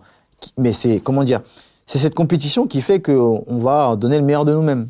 Tu vois ce que je veux dire? C'est comme enfin un relais, c'est comme un relais. Et- et Est-ce que tu as déjà eu ouais, des, des- des- problèmes avec le trash talk? T'en parles là, mais est-ce que ça t'est déjà arrivé, euh, à part dans la cité dont tu me parlais tout à l'heure, avec, euh, avec un tonton qui t'a aidé, euh, tonton Pierre, Ouais. sortir de la merde et tout? Ça t'est déjà arrivé d'avoir d'autres emmerdes avec ça ou, ou pas vraiment? Non, ça a toujours été. euh, Toi, j'avais noté, t'avais dit, ouais, quand tu dis Kamaru Ousmane, c'est de l'eau, je le bois et tout, tu sais. Tu vois, quand je dis euh, Kamaru, c'est de l'eau, je le bois, etc. Bon, déjà, je le pense. Euh, et euh, j'ai, en dehors de l'histoire à mots, j'ai eu quelques trucs, tu vois, des mecs que j'ai croisés. Ah, j'étais toujours accompagné, tu vois. En général, quand t'es accompagné, ça part, ça jacte, ça fait des trucs, mais il n'y a jamais rien, tu vois. Mais vraiment, j'ai jamais eu. J'ai jamais. En gros, je me suis jamais fait tabasser encore, tu vois. Et là, on fait le max pour que ça n'arrive pas, tu vois. Est-ce que tu disais, tu as parlé de la sœur ton adversaire après un combat, là, Jimmy Ouais. Geno? Enfin, j'ai- noté aussi, euh, quand tu disais, je vous avais dit quoi, KO premier round, poteau, Théma, il me regarde depuis tout à l'heure, miskin. tu cherches, mais ça fait partie de ton personnage, quoi, Ouais, c'est ça. ça. Et en plus, ça sort tout seul, tu vois. C'est vraiment, c'est spontané, ces trucs. Après, pour l'histoire de la sœur, en fait, ça a été un peu mal compris, ça. Pourquoi? Parce que moi, j'ai toujours été respectueux. Tu vois, j'ai jamais parlé de la famille. Et moi, je, je mets vraiment un point d'honneur à être respectueux. Pourquoi? Parce que je me suis rendu compte qu'il y a beaucoup de jeunes qui me suivaient, euh, que j'étais, sans prétention aucune, le modèle de beaucoup de, de jeunes, et même de mecs de mon âge, tu vois, et de moins jeunes. Et, et ça, ça met tout de suite une responsabilité sur les épaules, tu vois. Tu te dis, attends, euh, s'il y a des gens comme ça qui, me- qui me prennent comme modèle, euh, qui font ce que je fais, quand je dis acheter ça, ils achètent, quand je dis faites ceci, bu- buvez telle chose, ils boivent. Tu vois, je me dis, non, j'ai quand même un rôle, tu vois. Et puis même pour les femmes et tout, tu en parlais tout à l'heure. Exactement, tu vois. et j'ai quand même un rôle à tenir. Et ça s'est fait naturellement. À la base, je suis pas vulgaire. À la base, euh, je vais pas insulter euh, ta mère, je vais pas insulter euh, ta sœur, etc. Donc là, c'était mal compris. Là, quand je t'explique, tu te dis, ah, je comprends. En fait, sa sœur, c'était, c'est sa fan numéro un. C'est-à-dire que quand il y a ce combat qui est annoncé euh, contre Jimmy, c'est-à-dire qu'à chaque fois que je mettais un truc, je disais, ah, Jimmy, je vais l'éteindre, je vais faire ceci, sa sœur, elle commentait direct. C'était la première. Non, mon frère, il va gagner, il va ceci. Mais bon enfant, tu vois. Mais elle aimait quand même pas mon trash talk, tu vois. Elle était toujours là à défendre son frère, tu vois. C'était sa fan numéro un. Donc moi, quand je dis, sa sœur m'a envoyé un message, en fait, je suis en train de dire, son fan numéro un m'a envoyé un message pour me dire, Ah oui, oui, le mets pas KO. d'accord. Tu Ok, vois, ok, ok, je comprends mieux maintenant, tu vois. oui, oui, oui. Mais les gens ont compris sa sœur. Wow, ta sœur. Ah vois. ah, il se fait chauffer par la Voilà, sœur. tu vois. Alors que moi, je fais jamais ça, tu vois. Il n'y a pas de ta mère, ta sœur, ou il n'y a pas de famille, tu vois. Donc moi, quand je dis sa sœur, c'est juste parce que c'est son fan numéro un. Tu vois, je dis son, son fan numéro un. En gros, c'est comme si je disais, son manager m'a envoyé un message pour me dire, le mets pas KO. Voilà, c'est Ah oui, d'accord, d'accord, d'accord. Énorme. Les gens de podcast. Est-ce que tu as vraiment peur de personne? Je voudrais qu'on fasse un truc. Mhm. Ça s'appelle l'échelle de la peur. On fait l'échelle ici, souvent l'échelle de, et puis après on rajoute quelque chose. Mhm. J'ai te filé un iPad, il y, a, euh, il y a 10 lignes, tu vois, de 1 à 10. Il y a des photos. Je vais te dire ce que c'est à chaque fois, tu les mets de 1 à 10, on va voir ton échelle, après on va l'afficher à l'écran pendant que tu parles. Ça va s'afficher sur une échelle de quoi tu as peur de, de 0 à 10, Ok. d'accord? Donc on va commencer par Kamaru Ousmane, justement. Euh, donc combattant MMA, vous êtes en clash, etc., machin, tu as fait des vannes. Euh, Est-ce que tu le mets sur 1 ou sur 10 en sachant qu'évidemment 10 c'est très peur, 1 c'est pas peur du tout? Voilà. Et L'échelle de 5 la c'est la moyenne. Mais ça, il a peur. Après, j'ai quand même. Parce qu'en vrai, si je me comporte en Cédric Dombé, je mets zéro à tout. mais, mais on va Il n'y a pas de même. case 0 sur les tirs comme ça. Mais on va, être, on va être honnête quand même, parce que en tant que combattant, c'est parce que tu as peur justement d'un combattant que tu vas le respecter, parce que tu as peur que tu vas plus t'entraîner, et c'est parce que tu as peur que tu vas être efficace, tu vas être euh, performant dans la cage contre lui. Donc Ousmane, euh, je me mets en condition, je suis en face d'Ousmane, ceinture, enfin même pas ceinture, combat contre Ousmane, tout a prouvé, tu as parlé sur Twitter, tout le monde t'attend au tournant, les gens se lèvent à 5h du mat, à 5h du mat, ne fais pas une Cyril Gann. Ouais, non, c'est flippant quand même. Donc je vais mettre 6. Quand, quand tu lui dis c'est de l'eau, je le bois, il t'a répondu ou pas du coup tu ouais, alors, il, il a répondu, il m'a dit, euh, il me connaît très bien, tu vois. Il a dit, ouais, c'est qui? C'est un Français, c'est ça, ouais. Euh, il combat en quoi? En... Ah, MMA, ouais. Il a combien de combats? 4, d'accord. Mais il combat contre les grosses stars, euh, le top 10 des plus grands combattants au monde? Non? Ah, d'accord. Ah, petits, des petites organisations françaises Ah, d'accord. Tu vois, il a répondu comme ça, très bien, très subtil. Et il a dit... euh, il a dit C'est fin. c'est fin. Il a dit, ah, je l'ai vu combattre dans des petits, dans, je l'ai vu combattre en kickboxing. Ouais, c'est un bon combattant de kickboxing. Donc il me connaît très bien. Ouais, tu vois. Il dit, mais bon, s'il me cherche, il sait où me trouver. hein. Donc euh, c'est un Camerounais en plus. Ah, c'est mon frère. Là, quand deux frères ont des problèmes, ils vont derrière la maison et ils se parlent. Donc s'il me cherche, il sait où me trouver. Et moi, je, et moi, je peux lui répondre. Je lui dis, je sais où te trouver. Je te trouver et j'arrive. Donc attends-moi surtout. ne pars pas, prends pas ta retraite et attends-moi. T'as hâte, de, t'as hâte de combattre Ah, j'ai hâte. Ah, j'ai hâte. C'est vrai J'ai hâte parce que c'est là où je vais prouver au monde entier que, regardez, je vous l'ai dit. Et moi, j'ai. Le truc, c'est que Là, les t'as gens. intérêt à gagner là, parce que là, ça peut vraiment te mettre sur un truc. Ah non, mais euh, c'est- Tu gagnes là. Et tu vois, c'est pour ça que j'aime pas appeler ça du, du trash talk. Parce que le trash talk, c'est. C'est pour- dans le vide. c'est- Voilà, c'est pour amuser. Toi, c'est pour que faire- crois vraiment. Moi, j'y crois. Tu vois, quand je te dis c'est de l'eau, c'est. J'exagère un peu. C'est de l'eau, ça veut dire c'est rien. Non, Oui, oui, c'est oui, pas rien. Sinon, je voudrais pas le combattre. C'est parce que c'est quelqu'un, justement. Mais quand je dis c'est de l'eau, c'est. Je, je le bats. Tu vois ce que je veux dire? Je me connais. Et je le vois. J'ai vu plusieurs de ses combats, donc je le connais. Et je le bats. Tu vois ce que je veux dire? Mais tu le respectes quand même Mais quand bien tu sûr, dis. euh, ah oui, c'est parce que je veux le battre que je le respecte, tu vois. Euh, les serpents, est-ce que c'est de 1 à 10 Non, Est-ce que tu as plus peur d'un serpent de Kamaru Ousmane ou... ou- Bien sûr. Un serpent, me dites pas qu'il y a un... Il y a pas d'apnée, là. Non, un serpent, ça, ça fait flipper. C'est pas Fort Boyard, il n'y a pas de surprise qui arrive et tout. Non, un serpent, je mets 10. Serpent 10 Non, ça fait flipper. Cyril Gann en ami, tiens, justement. Cyril Gann. Ah, c'est chaud quand même. hein. Parce que t'imagines, Cyril Gann, tu le croises dans une ruelle sombre, il vient, il te fait un cœur. C'est chaud, gros. non, tu vois, c'est. Non, c'est, flippant, gros. Il n'y a pas 11. Non, je regarde. Non, Cyril, non, Cyril. Cyril, c'est un bon gamin, tu vois. Sans... Allez, sérieusement, Cyril, euh, j'aime beaucoup Cyril. Tu vois, il est très talentueux. c'est le seul poids lourd qui, qui, combat comme un léger. Tu vois, il a des capacités fulgurantes. Il bouge comme un léger. Il a un coup d'œil. Il a, il a des jambes. Tu sais, il est vraiment. T'as l'impression de voir un léger. Et c'est un poids lourd. Et c'est pour ça qu'aujourd'hui, il est parmi les top 5 euh, de l'UFC. Donc il est très bon, tu vois. Maintenant, moi, j'avais dit qu'il était surcoté dans le sens où c'est parce qu'en poids lourd, il n'y a pas beaucoup de combattants. Et encore, il n'y a pas beaucoup de combattants bons. Donc c'est pour ça qu'il est allé vite à la ceinture, tu vois.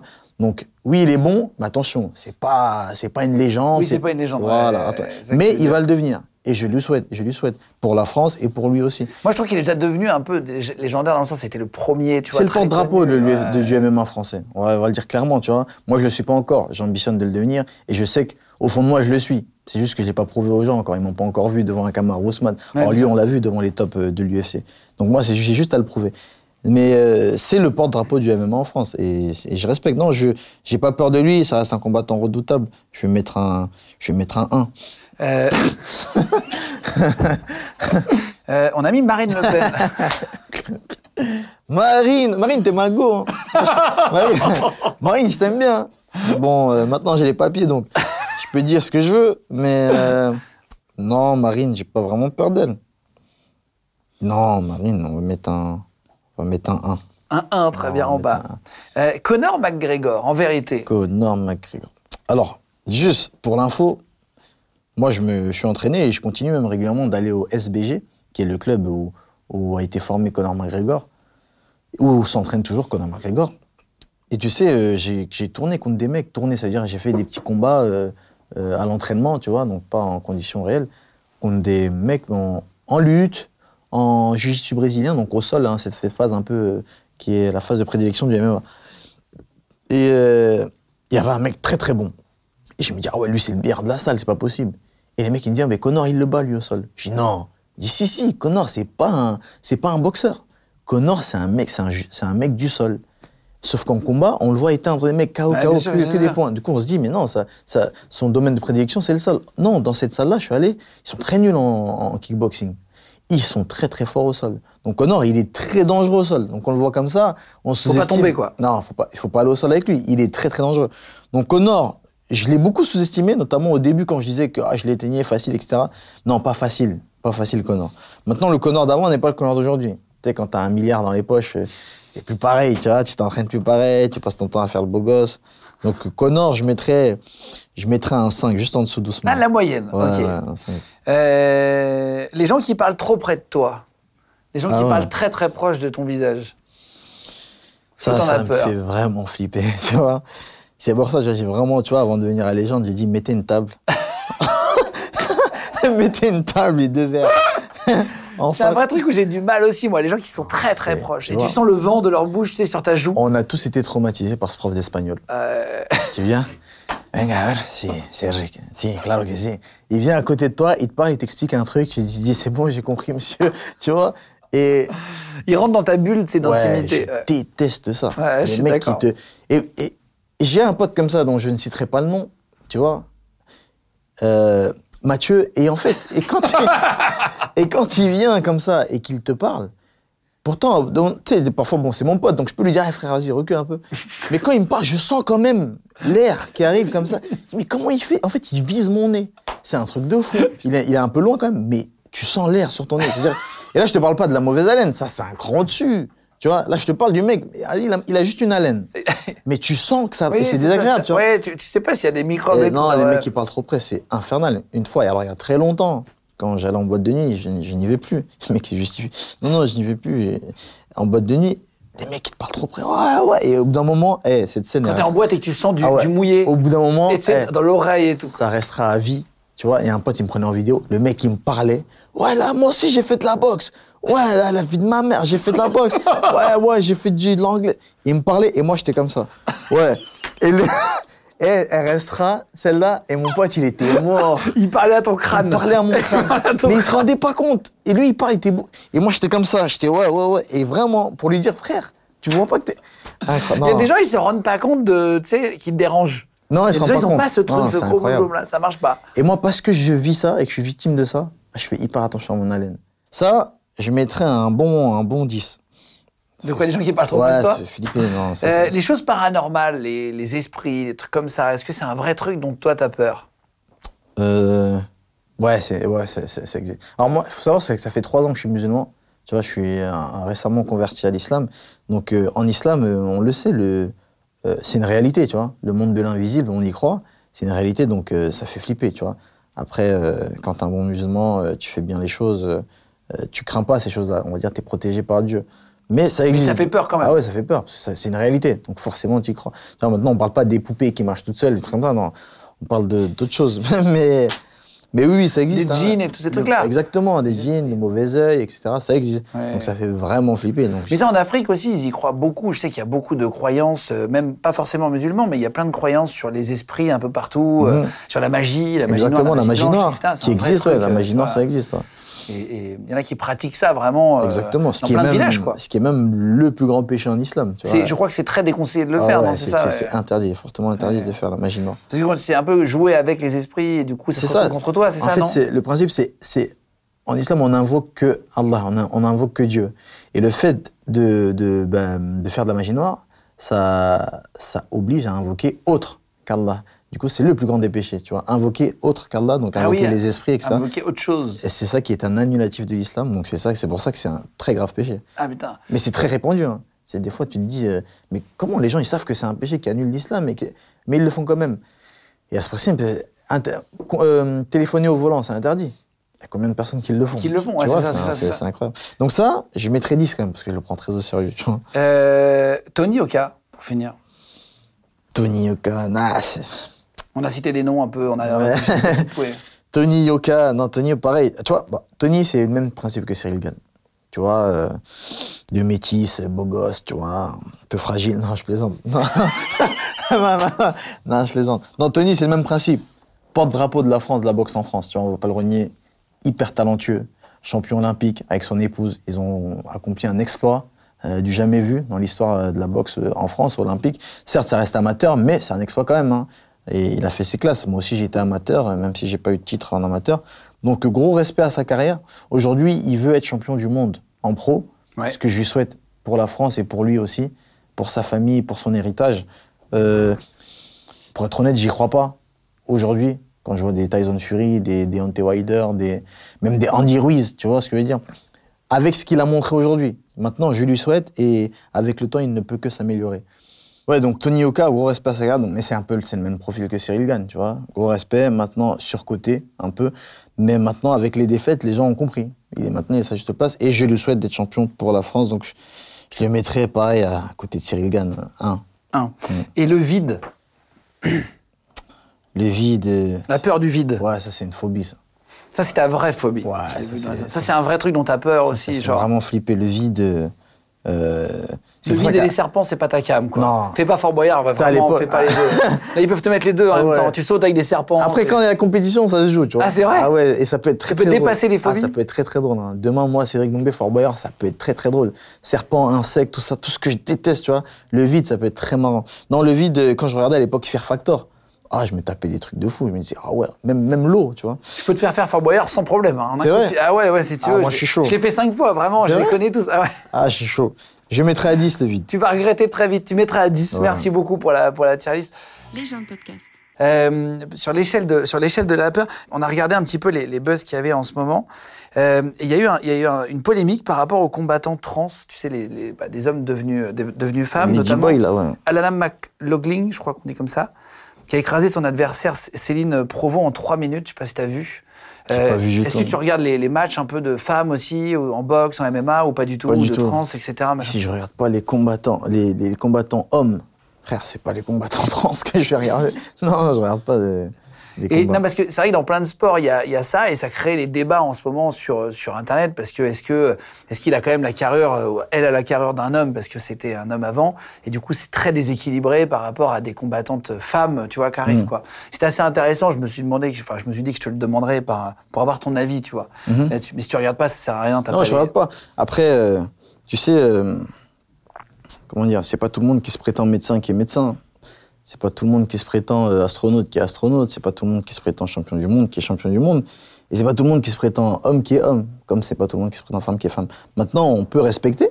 D'ailleurs, si tu- aujourd'hui tu me dis je suis une femme, je dis très bien. Si tu te sens femme, euh, je vais pas te dire non. Euh, tu as le droit de te sentir femme. Voilà.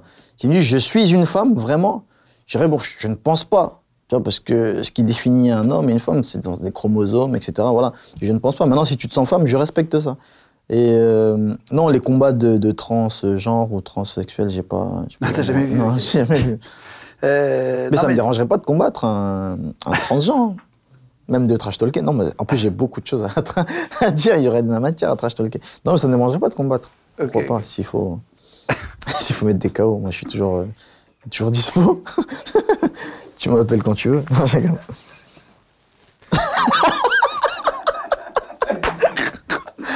Il est fou. non, mais c'est en tout cas, et, et, euh, par contre, moins drôle et tout, t'es es, engagé contre la violence envers les femmes. Ça, c'est un vrai truc pour toi et tout. T'as tourné euh, dans un spot vidéo et, c'est du fait que t'as été élevé par des femmes aussi. Tu disais avec ta grand-mère, ta maman, etc. C'est- Ça vient de là? Bah, je pense, hein, j'ai réfléchi après, je me suis dit, eh, pourquoi ça me touche autant? Tu vois, euh, mais vraiment autant. Et je me suis dit, c'est peut-être dû à ça. hein. C'est peut-être parce que j'ai été entouré de femmes euh, dans ma jeunesse et, et du coup, j'ai ce. Tu vois, ne serait-ce qu'une scène, tu vois, ça m'arrive de regarder un film et il y a une scène où le mec il va frapper sa femme, il mettre une gifle. Ah, Je peux pas regarder ça, tu vois. Ça me, je sais que c'est joué et tout, j'arrive pas, tu vois. Ouais, ouais, ça te, ça te, ça- Ouais, ça, te, ça te- ça te met ça mal à l'aise. ouais, ça me met vraiment mal à l'aise. Et du coup, euh, c'est une cause qui me touchait, euh, comme la cause des enfants aussi. Et je me suis dit, il faut vraiment que. Toi, j'ai ce pouvoir médiatique, j'ai cette notoriété, il faut qu'elle serve aussi euh, dans ce sens-là. Et hier encore, j'en parlais à mon manager, je lui ai dit, il faut qu'on relance. Il faut qu'on faut qu'on relance, tu vois, parce que le principe de s'engager euh, trois semaines. euh, Oui, oui, oui. Voilà, Quand il y a une caméra. Voilà. Non, c'est, et du coup, hier, on en parlait, il faut qu'on relance quelque chose. Un autre spot ou des, des actions avec la Maison des Femmes euh, euh, à Saint-Denis ou même partout en France. Et quand tu dis s'engager pour les enfants, c'est-à-dire quoi pour euh, les, les, les assos qui, qui prennent soin des. C'est ça, des enfants, soit des orphelins, soit des enfants euh, euh, malades, tu vois, des enfants dans le besoin. C'est parce que la cause des enfants aussi, elle me, elle me touche, tu vois. Eh ben, fais Fort Boyard pour une assos pour les enfants malades, c'est ce que j'ai fait. Exactement. Ah, tu bah rapportes voilà. un peu d'argent à chaque fois, tu vois. Exactement, Non, tu mais vois. c'est vrai. Ça, On c'est aide un peu avec euh, l'image, ce qu'on peut, tu vois. C'est ça. Euh, et là, maintenant, tu as, lancé ta chaîne YouTube. Mhm. Euh, tu as, déjà 150 000 euh, a- abonnés. Mhm. Qu'est-ce que tu as envie de faire après? Ce serait quoi la suite? Tu disais que parfois tu te demandes si c'est ton dernier combat, mais au-delà de la boxe, du MMA, etc., est-ce que tu as d'autres envies? Tu vois, du cinéma, j'en sais rien, je tape très large, une série, un, film. Qu'est- Qu'est-ce que tu aimerais faire d'autre? Alors ça, c'est une grosse question parce que on me la pose à chaque fois euh, dans ma team. hein. On me dit, ouais, t'as pensé un peu... Je dis, je prépare l'après-carrière déjà, mais vraiment, je, ce, qui, ce qui me fait vib- vibrer, c'est déjà, c'est apprendre. En- ensuite, c'est jouer. C'est donner aux gens, tu vois. Je donne, dans- quand je suis dans la cage, je donne du spectacle, je donne du plaisir, euh, je donne de l'adrénaline, des sensations au public. Et ben, demain, c'est encore ce que j'ai envie de faire aujourd'hui avec ma chaîne YouTube que j'ai créée, qui a, qui, a, qui a fait ça en termes de boom euh, d'abonnés. Et ben, je donne, tu vois. Et parfois, je fais des trucs vraiment très simples. hein. iPhone posé, euh, fond vert. euh, et les gens kiffent, ils disent, oh, c'est trop court. Et là, je me dis, il y a un truc à faire, en fait, quand je parle, je captive et les gens aiment ce que je raconte et comment je le raconte, tu vois. Donc, je pense que ce sera un truc euh, autour de ça, tu vois. Une émission, un truc comme ça, peut-être Ouais, ce sera un truc autour de ça, une émission où je vais rac- raconter des vraies choses, où je vais vraiment apporter aux gens. Maintenant, dans quel domaine, je sais pas. Euh, pour terminer, est-ce que tu regardes les commentaires sous euh, les vidéos euh, Est-ce que tu regardes un peu les messages Tu vois, on disait tout à l'heure des, des haters et tout. Il y a des gens qui, qui- La plupart des gens, d'ailleurs, ont été au moins vexés une fois par un Mhm. message, machin. Est-ce que toi, ça t'arrive de regarder toujours? Alors, en début de carrière, ouais, c'était, j'étais énormément vexé parfois par les messages, je prenais personnellement. Ensuite, avec le temps, avec l'intelligence, je me suis dit, mais gros, c'est normal qu'ils pensent ça. Regarde ce que tu dis. Mais moi, je sais que je plaisante. Moi, je sais que c'est, c'est bon enfant, que c'est, c'est pas sérieux, c'est pas un manque de respect. Mais les gens, extérieurement, n'en ont pas forcément conscience. Tout le monde n'est pas illuminé euh, par l'intelligence euh, d'esprit. Tout le monde n'a pas forcément ce recul de se dire non, mais c'est, du trash talk, c'est à l'américaine, ils ne pensent pas vraiment, c'est juste de la confiance, etc. Donc forcément, euh, après, avec le temps, je me suis dit, mais c'est normal qu'ils pensent ça. Et parfois, quand je passe 5 minutes avec quelqu'un ou 10 minutes, en fait, t'es normal. Et moi, j'atterris, je me dis, ah oui, mais c'est normal, en fait. Je comprends pourquoi il se dit ça, parce qu'il voit que, à chaque fois qu'il voit une apparition d'Eric Doumbé, je suis le meilleur, je l'éteins, oui, tac, cœur, truc. Il dit, ouais, mais il fait que clasher les gens et tout, c'est le meilleur, il a la tête comme ça, ce mec-là. Et quand il me voit, il me dit, finalement, t'es calme, Eh, t'es normal. Tu vois, la dernière fois, j'étais dans un taxi, il dit, Eh, t'es pas trop bas, t'es calme quand même, toi, en vrai. Je dis, ouais, je suis normal, en fait. Et en fait, euh, ouais, au début, ça me vexait, mais maintenant, plus maintenant, tu vois. Maintenant, ça me vexe plus. Ça m'arrive de lire, je souris. Et comment je me calme? Parce que des fois, ça monte, tu vois, j'ai envie de répondre. Et comment je me calme? Je me dis, non, mais gros, ils commentent. Ceux qui t'aiment commentent. Ceux qui t'aiment pas commentent. Qu'est-ce que tu veux de plus? Ouais, bien sûr, bien sûr. C'est qu'il a passé du temps à te regarder, à prendre ça. le temps d'écrire, tu vois? Qu'est-ce que tu veux de plus? On a fait avec Maës l'autre fois, c'était très marrant. Il est venu ici, on, on a lu les, les messages euh, que les auteurs ont sélectionnés sous les vidéos. On en a pris quelques-uns de toi. Est-ce que tu veux t'amuser à les lire avec nous à voix Ah, haute et, et si tu as un truc à répondre, sinon on passe. Mais en tout cas, comme ça, tu vois un peu ce qu'il Ouais. dit. Ils- ils- ils- vraiment, ils ont pris des vrais haters. c'est que des vrais messages. hein. Ah ouais Ah ouais, il n'y a pas de fake et tout, c'est vraiment. Tu vois, on a même laissé les noms, on les floutera à l'image et tout, Ouais. pour pas, voilà, de problème. Mais Alors, tu parles trop. J'espère que tu assumeras quand tu seras déboîté. Parce que là, à tweeter comme une influenceuse, ah ouais, un vrai hater pour avoir un peu de lumière, c'est pas top. ce genre de mec-là, t'as jamais répondu à des commentaires en off, non, Ça, c'est. Si, ça m'est déjà arrivé une fois. Ah ouais? Non, une ou deux fois, ouais. Très rare. Parfois, j'étais très remonté. Je disais, frère, s'il te plaît, viens, viens me faire fermer ma bouche. Des fois, je dis, Eh, s'il te plaît, dis-moi où t'es, viens, tu me fais fermer ma bouche. Et, et à chaque fois, ce sont des réponses. Je rigole, frérot, tu vois, il n'y a, pas de- y a pas de galère. euh, Moi, je suis fan de toi. Non, qu'est-ce que. Ça, c'est le champ lexical de tous, mes, tous les commentaires, tous les haters, c'est ça. Tu bats même pas un top 10, tu es fait emmener au sol par un plombier polonais. Osman te fait du sale. Euh, tu vois, lui, par exemple, euh, tu vois, Dalil, euh, tu sais, il sait même pas analyser un combat. Il m'a pas amené au sol, tu vois. Une, amenée au sol n'est comptabilisée que quand le mec te garde au sol. Si tu te fais tomber, tu te trébuches, boum, tu te relèves, c'est pas une amenée au sol. Donc lui, il faut qu'il revoie les bases. Et puis, euh, tu vois, ça, ce genre de commentaires, ça me motive à m'entraîner aussi, tu vois. Donc, euh, Il y a l'UFC qui a mis ton, ton- ta photo en profil là. Mhm. Ils ont fait ton profil sur Internet. C'est parce que tu veux. Il y a quelque Non, c'est parce que j'avais, j'ai signé à l'UFC, à la base de base. Et donc, comme j'ai expliqué, euh, j'ai signé à l'UFC. Après, il y a eu ce problème médical qui n'était même pas un vrai problème, parce que c'était une erreur médicale qui fait que on a, on- j'ai pas pu combattre en septembre, malheureusement, à Paris, à Bercy. Non, ouais, c'est ça, à Bercy. Et, euh, et maintenant, euh, se sont, sont arrivés sur la table d'autres organisations. Du coup, je suis en pourparler avec plusieurs organisations. Et, et ce qui fait que. Et là, on va me dire, oui, mais t'as signé avec l'UFC. Oui, mais tant que j'ai pas combattu mon premier combat, on va dire, le contrat, il prend pas effet, en fait. Ah oui, d'accord, d'accord, Voilà, d'accord. Il n'a pas. Ok, ok, ok. On dirait Benoît Père. Ah oui, beaucoup de paroles, mais aucun résultat probant. Des athlètes moyens qui recherchent la visibilité grâce au. Alors, tu sais, il y a cette. euh, Moi, je les appelle les footix. Tu vois, euh, on parlait de ma carrière en kickboxing. 11 fois champion du monde de kickboxing. Sauf que quand le MMA est arrivé, il y a ces gens-là qui sont nés, qui sont arrivés. Wow, MMA, boum, ah ben Cyril Gann. Ils connaissent pas ta carrière d'avant. Exactement. Ah, Conor McGregor. Mais c'est qui lui? Eh, Je vous avais dit quoi KO au premier round, mais il a qu'un combat. C'était mon premier combat à MMA. Mais il a qu'un combat. Mais qu'est-ce qui, pourquoi il parle? En fait, c'est le même phénomène qui se passe dans mes débuts en kickboxing. Des mecs qui croient pas en moi, qui m'insultent. Et au final, quand je vais prouver, moi, je t'ai toujours suivi, mon frère. Ah, c'est ça. Ah. Donc ça, limite, t'as vu, je les en veux pas, tu vois. Moi, je les appelle les prostituées à clic. Et big up à Benoît Père. hein. Pourquoi il n'est pas à l'UFC en vrai? C'est qu'il pue la merde. Non, lui, c'est un ignorant, t'as vu, j'en veux pas. Il a pas suivi, tu vois, les trucs. Non, je t'aime bien, mais là, t'abuses, MDR, Hamza, désolé, mais il va t'éteindre. Si ça doit arriver, reste sur Ousmane et Edouard, c'est mieux. Ça, c'est gentil. Ça, c'est gentil, Voilà. ça va, c'est Ça, c'est un mec, euh, voilà. Ça pique, mais c'est sympa, quoi. C'est un mec, il, a pas, il sait pas, tu vois, il connaît pas la puissance de frappe de Cédric Doumbé. Arrête de faire le clown. T'es juste surcoté par les médias français. Oh, surcoté, il utilise ce mot avec moi. Oh, incroyable. On verra bien si tu fais toujours la gueule quand tu combattras les top combattants. Bon, lui, voilà, un petit rendez-vous donné, voilà. Mais tu sais- que ça m'est arrivé des fois de faire comme vous, capture d'écran, avant le combat. J'ai dit, oh, lui, je vais lui répondre après le combat. C'est vrai? Je gagne le combat, Et le soir pas le même. truc? Ah non, non, le soir même. Je lui dis alors, tu disais quoi? Non, mais en fait, c'est bien, voilà, t'as dominé, voilà, après, reste. reste. Et, finalement, et finalement, ce que je ressentais, la vengeance que j'avais, ouais, elle est nulle. Ah, tu l'as gardé Ouais, je l'ai gardé, j'ai répondu comme Putain, ça. c'est marrant de penser à screener pour Ah ouais, répondre ça fait longtemps. C'est marrant. Et là, je- et finalement, les réponses, elles étaient tellement nulles que je me suis dit, ouais, en fait, ça vaut pas le coup. Ils, ils auront toujours un truc à dire. Ou alors des mecs qui vont dire, ouais, mais t'as eu de la chance parce que là, il était pas en forme. Oh, laisse tomber, en fait, ça sert à rien. Ouais, quoi que je, rien, fasse, tu vois. Oui, oui, oui. Tu te rends vite compte que ça sert à rien. Ferme un peu ta bouche. Le McGregor de Yaoundé. T'es drôle 10 minutes. Baléo, enterre-toi. Ah, Il y en a qui sont violents quand Ouais, même. c'est hein. très- c'est Il y très en a qui sont violents, tu vois. Là, ça nous fait rire parce qu'on prend au troisième degré et tout, mais tu te dis. Tu lui, par exemple, j'ai envie de le retrouver de l'éteindre. non, vraiment. Toi, D'ailleurs, eh, vous m'enverrez cette. euh, Allez, yep. Il y en a, il y en a un avec une photo là. tu sais.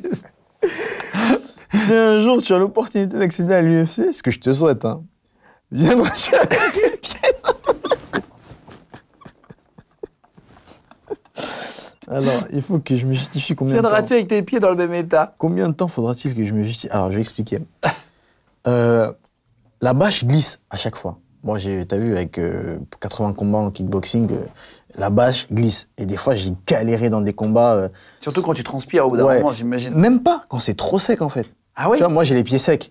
Du Non, coup, mais non, c'est pas ça, mais à force de transpirer, j'imagine ça tombe. Non, ça- mouille alors ça c'est oui, ça ça glisse quand ça mouille, voilà. Mais c'est même pas ça moi. Moi c'est que j'ai les pieds secs et la bâche quand elle est sèche, eh ben ça, glisse. Moi je, je, suis pas stable en fait. Et du coup l'astuce que j'ai trouvée, c'est de la colle textile en spray.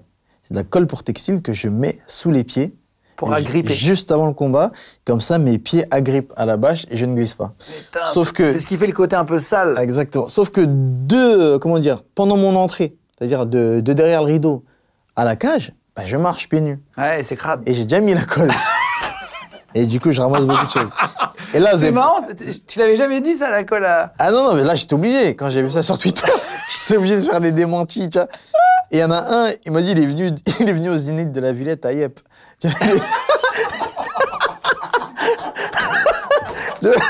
J'étais mort. Et il est venu au Zénith à pied. Et il y en a un, celui-là, c'était le plus. Il faut le comprendre, il est subtil. C'était le plus drôle. Tu sais, j'ai mis Ousmane, je t'éteins et tout. Il y en a un, il m'a dit, franchement, Ousmane, terrible, il n'y a pas de souci. Mais explique-nous ça d'abord.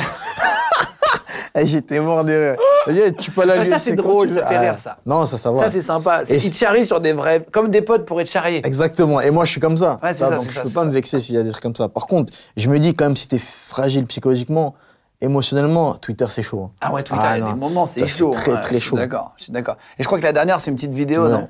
Tony Yoka et Cyril Gann, quand ils m'ont retrouvé sur Twitter. tu sais que c'est- tu vraiment ça en plus. tu sais, je les vois comme des trucs Dragon Ball Z, ils vont se checker. Ils vont dire, viens, viens. on Non, mais il y en a quand même des drôles, quoi. Mais Ouais. bon, merci beaucoup en tout cas d'être venu. Euh, content de t'avoir rencontré Ah, là. merci pour On a passé un bon moment et tout. c'était cool. Et, et mettez-nous des commentaires, mais des sympas cette fois. en dessous de la vidéo, les gars, allez-y si vous voulez mettre des commentaires, des petits pouces, si vous voulez euh, liker, vous abonner à, à- à nos chaînes sur, sur Légende, à nos comptes et tout. Au compte de Cédric. Toi, t'es partout aussi, t'es sur Insta. Ouais, je partout, suis sur Insta, sur Twitter. sur YouTube maintenant.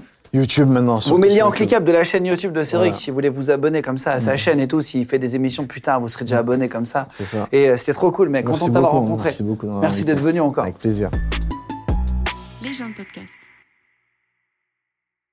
Vous venez d'écouter un épisode de Légende. Retrouvez cette interview et toutes les autres sur nos réseaux sociaux YouTube, Instagram, Snapchat et TikTok. Vous tapez Légende, L-E-G-E-N-D. Et si vous avez aimé ce podcast, abonnez-vous et pensez à lui mettre 5 étoiles. Merci.